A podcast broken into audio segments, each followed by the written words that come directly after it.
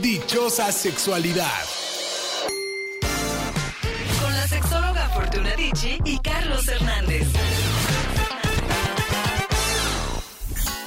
Ay, Fortuna, se acerca el 2 de noviembre, conmemoramos a nuestros muertos y qué mejor manera de hacerlo con historias de terror sobre sexo. ¡Ay, Carlos! ¿Se te ha roto el condón o el pene? Hoy vamos a hablar de aquellas historias de las que no te quieres acordar. Terror sexual. ¡Comenzamos!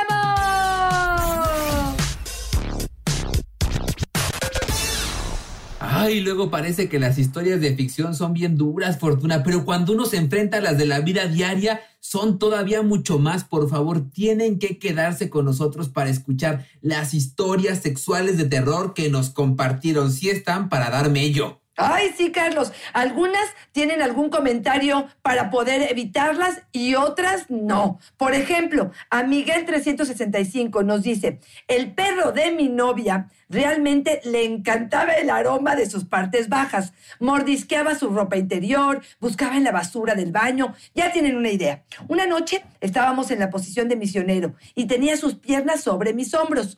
Justo cuando ambos estábamos por llegar al orgasmo, su perro, quien aparentemente se había acercado sigilosamente a la cama, metió su naricita fría justo entre mis nalgas. Mientras yo terminaba. El perro y yo nunca hablamos de este incidente, pero siempre sentí que después de esta fatídica noche me miraba con demasiado afecto. Se juntaron su perro y el de ella. Oye, Carlos, pero de verdad, yo, yo respeto mucho a los animales, pero también creo que a la hora en que estamos teniendo sexo, tenemos que tener cierto respeto por el otro, los olores, los pelos que se desprenden, este, el momento de intimidad. De veras, no está invitado el perro, ni los niños, ni nadie más en la habitación. ¿O, o estoy mal, Carlos? No, yo también creo. Y además, hasta para las infecciones, no fortuna andar con todas las cobijas llenas de pelos que se te metan por todos lados. No es tan sano. Yo sí creo que cada cosa tiene su lugar y aunque yo también amo a los perros y tengo mi perrita, cada uno en su lugar y cada uno disfruta sus placeres. Así es, totalmente de acuerdo. Y aquí te- también te he contado, Carlos, cuántas parejas cuando llega eh, el perro a la habitación o, o a la tele con ellos, se la pasan acariciando al perro en vez de a la pareja. Yo sí creo que de pronto nos están quitando un espacio importante que estamos dejando de estar presentes con la pareja. Pero bueno, esa es mi opinión muy personal. Ah, yo te voy a echar un chiste escatológico, Fortuna. ¿Sabes cuál es el perro más galán? ¿Cuál es? El perrorro. Gabriela nos dice, Fortuna, mi historia de terror es que mi esposo me cachó teniendo sexo en el coche con un compañero de trabajo. No, me Carlos. avisó que iba a ir por mí, estaba fuera y aunque estaba oscuro nos cachó. No sabes lo que le costó a mi matrimonio esta aventura. Ay, Carlitos, Carlitos, me parece que, bueno, pues una tras otra, ¿no? Primero, pues una infidelidad y después en el coche saliendo de la oficina, pues, pues, un lugar más seguro, ¿no, Carlitos? Yo- sé que el coche es así como muy excitante y muy emocionante, pero bueno, pues si la vas a re- regar, trata de hacerlo lo más secreto posible, ¿no? Y aparte me encanta, ¿no? Porque dice, ay, no me avisó que iba a ir, o sea que es su culpa por no avisar que iba a ir a, recogerme. Bueno, ¿sabes qué? Una de las eh, eh, encuestas importantes sobre infidelidad dicen que la pregunta era, si tu pareja no te sorprendiera, si no tuvieras que confesarlo, ¿tendrías una infidelidad? Casi el 90% dijo que sí lo tendría. Yo por eso les voy a dar la mejor recomendación para que nunca cachen a su pareja teniendo sexo. Antes de llegar a casa, llámenle o cuando se vayan a ver, llámenle. Estoy en la esquina, ya estoy llegando. Totalmente de acuerdo. No se encuentre sorpresas. Totalmente. Isela, te cuento, nos dice, tuvo un orgasmo en medio del nacimiento de mi hija en la sala de parto. No sé si has escuchado esto, Carlos, pero las contracciones fueron tan fuertes que cada vez que tenía una, los músculos de mi vagina se contraían una y otra vez. Para el momento en que iba a dar a luz, terminé con un squirting en la cara del doctor. Cuando empecé a pujar, también me empecé a hacer pipí. El doctor quedó totalmente embarrado y yo en estado de shock. Puedo decirte que tuve un parto muy placentero. Híjole, esta reacción, yo no estoy segura que me hubiera encantado.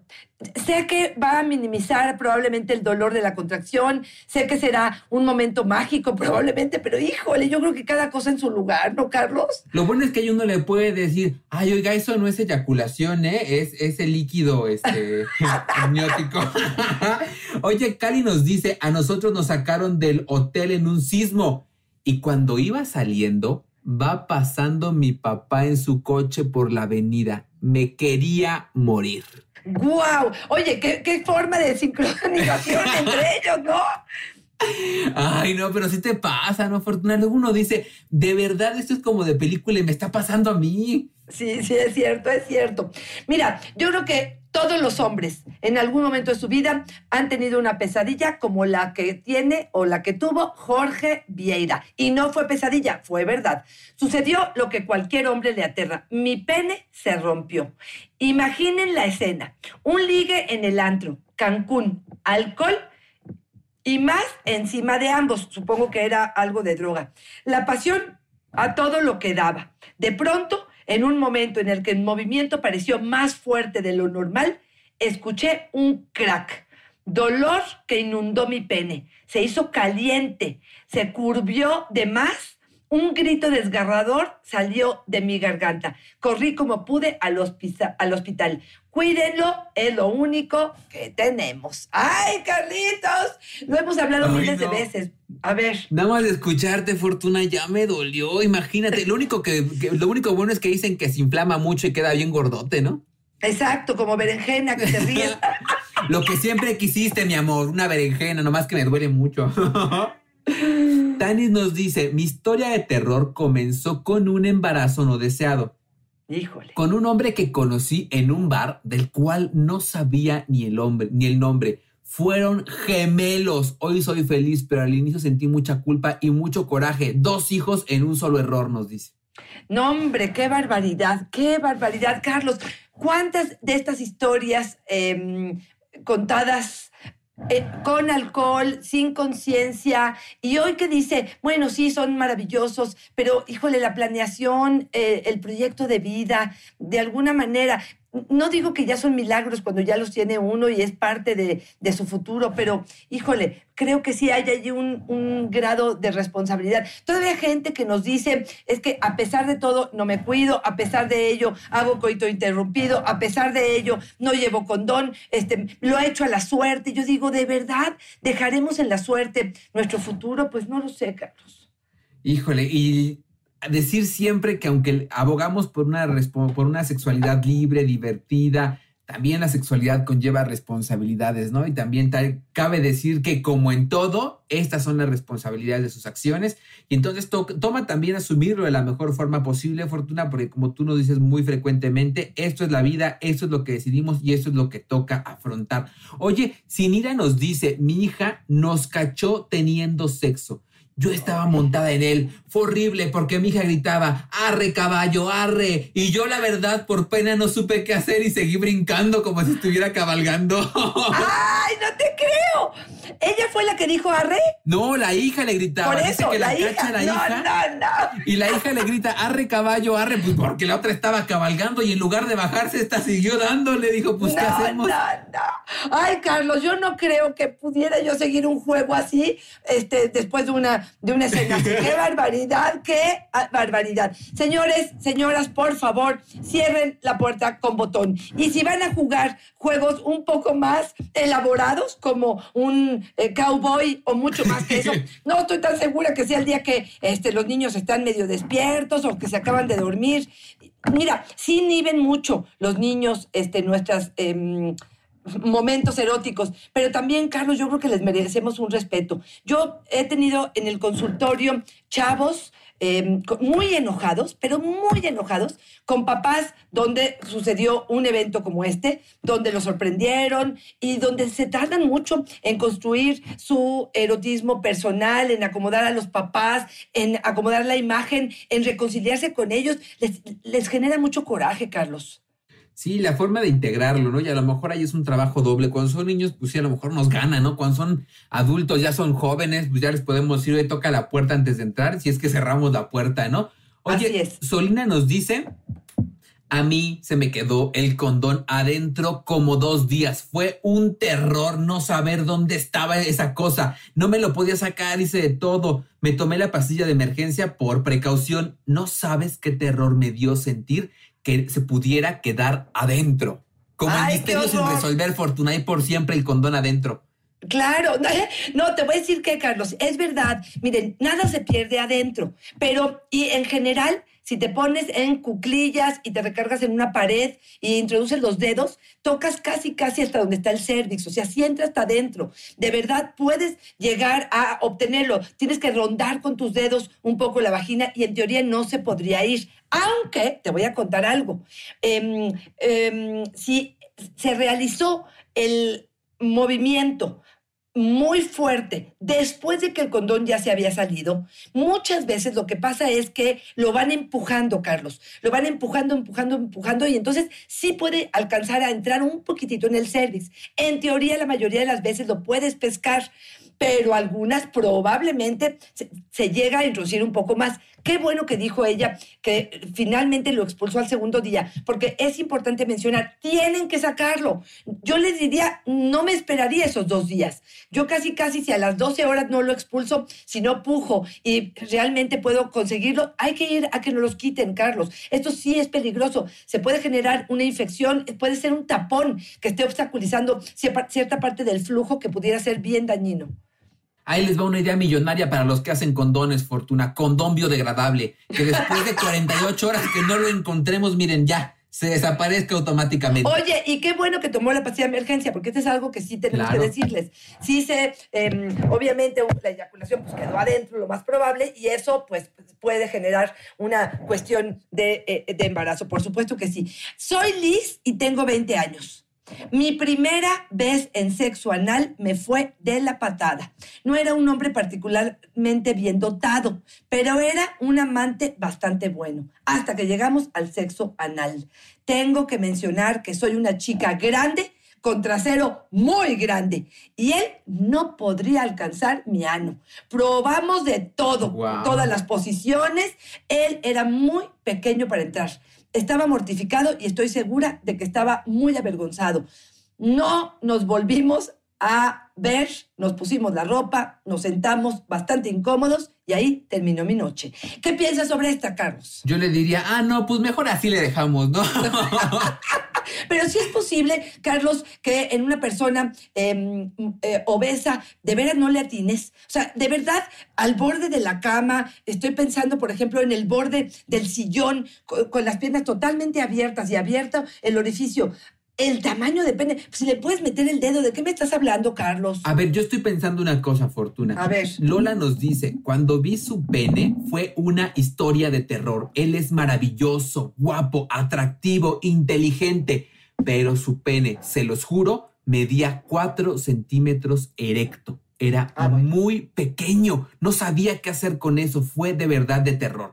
Yo primero te quiero preguntar, ¿de verdad puede haber penes tan pequeños? Y la segunda es, escucho la historia que tú me dices y ya no nos dice la- las dimensiones exactas, pues dice que es pequeño, que no era tan grande, pero a lo mejor un pene tan pequeño sí es complicado. Me han contado, Fortuna, que en sexo anal, cuando la persona tiene unas nalgas muy prominentes, muy grandes, sí se requiere, aunque uno abra, aunque haya posición, aunque tal, un pene de alguna dimensión para que resulte placentero y uno pueda llegar. A ver, aclaremos algo. Cuatro centímetros, literal, tomada la medida en pene erecto, sí, por supuesto que es posible que no, no llegue a nada, Carlos. Cuatro centímetros, híjole, no sé, no sé cómo, con qué compararlo, pero te puedo decir que es a lo mejor dos clips, dos clips de esos de las de las hojas. Entonces, sí, sí puedo creer que pudiera tener un problema. Se supone que los micropenes son antes de 7 centímetros erecto.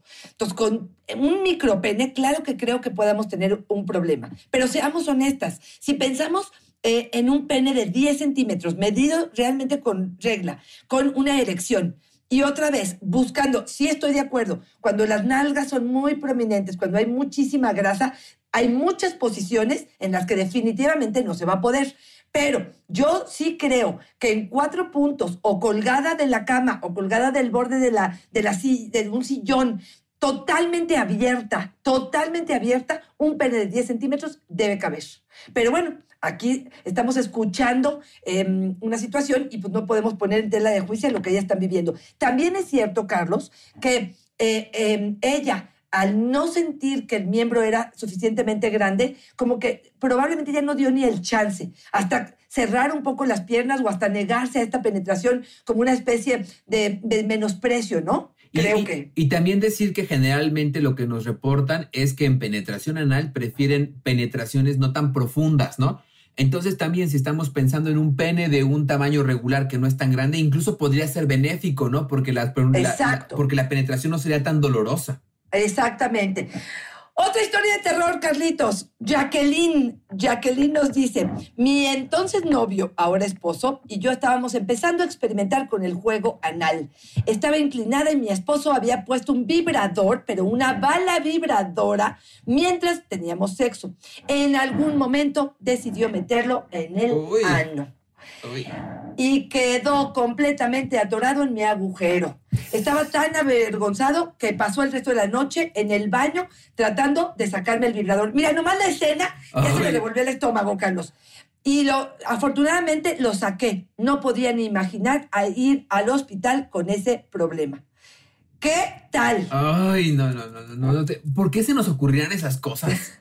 Porque no sabemos que para entender algo que en el ano no se puede meter nada que no tenga o un anillo o una especie de eh, jalador eh, o un plug, quiere decir que la parte de afuera sea más ancha que la de adentro, pero una bala vibradora de ninguna manera puede entrar en el ano, ni como juego, ni como burla, ni como chiste, ni como nada. ¿Por qué? Porque sabemos que justamente puede pasar esto. Y a ella le fue barato, Carlos, porque podía haber sido la bala vibradora, se podía haber ido mucho más hacia adentro y terminar incluso en una sala em, de cirugías. ¿eh? No, y todas las historias que hemos escuchado, ¿no? de cosas que se han introducido, las botellas que hacen vacío y se les van, los focos. ¿Te acuerdas que una vez vimos una encuesta en la que decían que lo que más introducían eran focos y se rompían Ay, dentro? Sí, Carlos. Ay, yo no sé, yo creo que dijeron háganse la luz y órale. Oye, Rox nos dice, a mí me puso Lonol porque no había lubricante. Me dijo que se sentiría bien. Fue terrible. El ardor y la sensación de frescura me duró por un par de días. ¡Qué horror, Carlos! No, te has puesto, yo me he puesto, pero no, no en genitales, en la espalda. Ah, yo dije, ya te pusiste. Oye, casi, casi es mi historia, ¿no? Pero me no. No, no, pero en serio, en serio. Qué barbaridad. Pensar esto en los genitales. Yo una sola vez he probado un eh, gel de estos que arden, que hacen caliente la zona, y no me fue nada simpático no me produzco, no me produjo nada este, tan agradable como para poder hacer eh, eh, que esto pudiera eh, prolongarse de ninguna manera, Carlos. Por eso cuando dicen que hay que probar esas cosas, fíjate que un, ah, lo que hacen los dermatólogos cuando uno le mandan una pomada que no necesariamente es para genitales, que te dice, ¿no? Que te la pongas como en partes sensibles en un cachitito de, la palma de, la mano o algo así para sentir cómo se siente. Valdría la pena, ¿no? Tal vez intentar primero poniéndote en otro lado, porque si vas y te das tu sacateada con el honor, no manches. Oye, una de las que más nos contaron, así creo que de las más frecuentes, tienen que ver con infidelidad. ¿eh? No sabes, en todas sus modalidades. Capricho nos dice, mi historia de terror terminó en el hospital. Yo no sabía que él era casado su esposa lo siguió a mi casa y cuando teníamos sexo tocó como loca. Abrí, se me fue a los golpes, me arañó, me quitó la ropa que tenía encima. Tuve que salir corriendo así por el edificio. Todos los vecinos se enteraron y llegó la patrulla. ¡Qué horror, Carlos! Ahí sí yo te diría que desgraciados estos hombres que de pronto juegan esta doble carta y de verdad puede uno salir lastimada. Y aquí sí te diría algo, ¿por qué nos vamos contra la otra? ¿Por qué no nos vamos contra el hombre que tiene el compromiso con nosotras, que sabemos que realmente tenía que haber puesto un alto y nos vamos contra ellas? De veras no sé qué nos pasa, no sé, nos inunda el coraje y la ceguera absoluta. El compromiso es el otro, pues ¿qué pasó? Oye, y muchas mujeres, pero también hombres, ¿eh? Luisito nos dice, mi historia de terror inició cuando me hicieron la vasectomía. Ya no siento nada. Tengo erección, pero no disfruto. Tengo que fingir. De verdad es un terror. Ella está feliz, no le he dicho nada, pero me da pánico confesárselo que se me fueron las sensaciones con ella. Ay Dios, qué barbaridad. Mira, yo no puedo decirle, eh, porque pues no lo estamos viendo y no sabemos si hay algún diagnóstico. Lo primero que yo le diría es, en teoría, la vasectomía no se mete con sensibilidad. Yo no sé si por error pudieron haber tocado alguna em, fibra sensible de por ahí. Em, no sé si esto tiene más que ver con una cuestión emocional, que a partir de que ya no puedes tener hijos, así tal cual, se bloquea esta parte del placer, como si no tuvieras derecho a, a, como si te hubieran quitado una parte de hombría, que esta es la respuesta de muchos hombres después de la vasectomía y que no tienen que ver con una respuesta fisiológica. Ahí hay muchas formas y muchas pruebas que se pueden hacer. Yo le diría, inmediatamente regresa con tu urólogo que realizó esta cirugía y que te haga ciertas pruebas para poder saber si la sensibilidad está presente y si es la interpretación de la sensibilidad la que cambió o realmente se murió alguna zona importante sensible, pero no es lo que debe suceder con una vasectomía, no es lo común, no es lo que em, eh, aspiramos a que suceda después de una vasectomía, Carlos. Oye, Fortuna, yo también, ya que hablamos de mitos y de qué sí puede pasar y qué no, esta que nos va a contar Marta, que a mí me parece una historia de terror así, de las más frecuentes, de las que más nos da miedo, pero puede ser, puede pasar, Marta, a mi esposo le dio un paro mientras teníamos sexo. Estábamos en el mero momento, se desvaneció. Yo pensé que estaba terminando, pero de repente no respondió. Cuando llegamos al médico nos regañaron, había tomado pastilla azul sin prescripción médica. Eso es, Carlos. Yo cuando te escuchaba al principio decía, híjole, a ver si no se la tomó este, sin prescripción, exactamente. Y sí, lo que sabemos, por supuesto, y fíjate, ojo con esto, ¿eh? No le provocó el infarto el, la pastilla azul. Lo que sucede es que ah, probablemente tenía una eh, disfunción eréctil o alguna Em, eh, fase no tan buena de erección y en lugar de asistir al médico y saber que a lo mejor tenía algún problema cardíaco, a lo mejor había hipertensión, a lo mejor había algún conducto tapado, quién sabe qué había, lo que decidió fue tomarse esta pastilla azul. Y la consecuencia es por supuesto, ponen eh, en juego en ese momento a su cuerpo con toda la excitación y todo el acelere de ese corazón, ese corazón no responde y es por esto, es que está teniendo este infarto. Entonces, la pastilla no lo provoca, lo provocó el cuerpo que avisó a través de una disfunción eréctil que no estaban funcionando las cosas, que no le hicieron caso y que lo taparon con un Viagra. Oye, y también a las mujeres después de pasar esto de que les dio un infarto, porque nos dice Talina, que ella se espantó muchísimo en un orgasmo porque sentía que le iba a dar un paro cardíaco. Era la sensación tan intensa y tan larga que no paraba ni se detenía. Yo también quería que se detuviera mi pareja porque entre más me hacía, más sentía. ¿Puede ser eso también? Sí, claro que sí.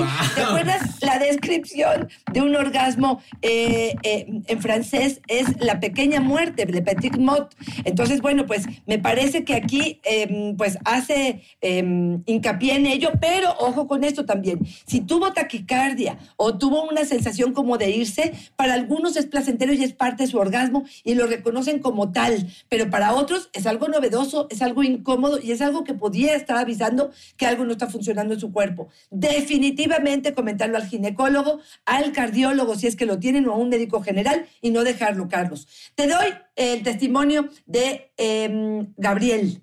Una vez estaba con una chica y me dijo que ya no estaba en sus días. Así que podríamos hacer lo que quisiéramos. Apagamos la luz y nos dimos un buen atascón. Pues, ¿qué crees? Seguía sangrando. A mí no me molestó, pero cuando prendimos la luz, no te puedo imaginar. Todo estaba manchado, sus piernas, las sábanas, las, eh, todas estaban llenas de rojo. Se puso a llorar, le dio mucha pena y aunque traté de controlarla, diciéndole que no me importaba, decidió no volver a verme. A veces la vergüenza lo que nos hace hacer, Carlitos, el otro qué culpa tenía, se lo estaba pasando bien, pero la vergüenza de ella no le permitió volver a verlo, Carlos. Yo con ese charquerío de sangre, Fortuna, ya estaría yo con la cobija haciendo torniquete a ver dónde, pero que pare esto, ¿no? Oye, yo me quiero ir despidiendo con Esther Fortuna, que ella sí de verdad nos cuenta literal una historia de terror. Mi historia es literal de terror. Mientras teníamos sexo en una de estas casas viejas donde nos hospedamos, en la entrada vi una sombra que nos miraba. Pensé que estaba alucinando y cuando ya iba a terminar, la vi en el espejo junto a mí. Se me enchinó el cuerpo. Me salí casi desnuda. Casi se lo arranco a mi pareja porque no le dije ni agua va. Solamente con la cobija encima. Ay, qué vergüenza. Esto fue en Puebla. No regresaría ahí jamás. ¡Ay, Dios! ¿Pero qué dice? ¿Una casa embrujada, Carlos? Que, que una casa de estas viejas donde se hospedaron, en Puebla. Pero que la, la imagen era de otra, de una persona, un fantasma. Exacto, alguien que no conocía, que iba y venía, pues. Que primero lo vio en la entrada de la puerta y luego en el espejo. No, hombre, yo ahí sí en lugar de venirme me voy nomás del susto.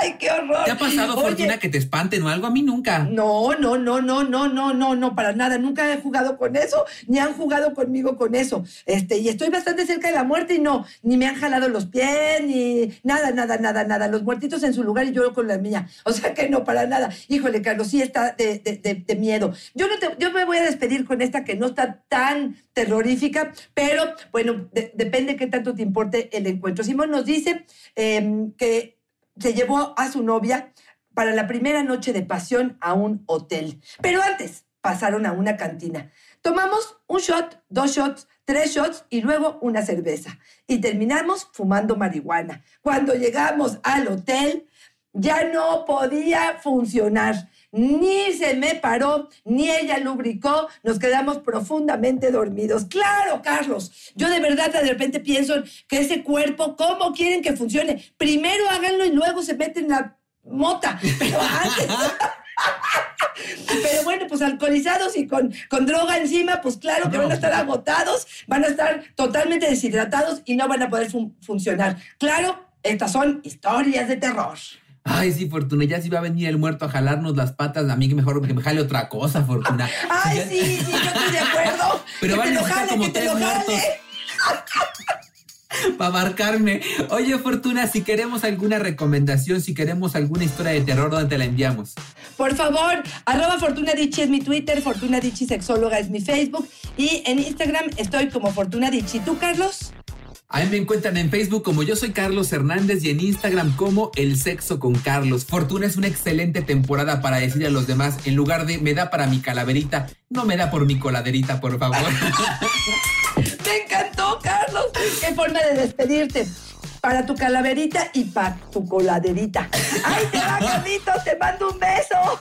Cuídate, Fortuna. Gusto en saludarte. Bye. Bye. I Heart Radio.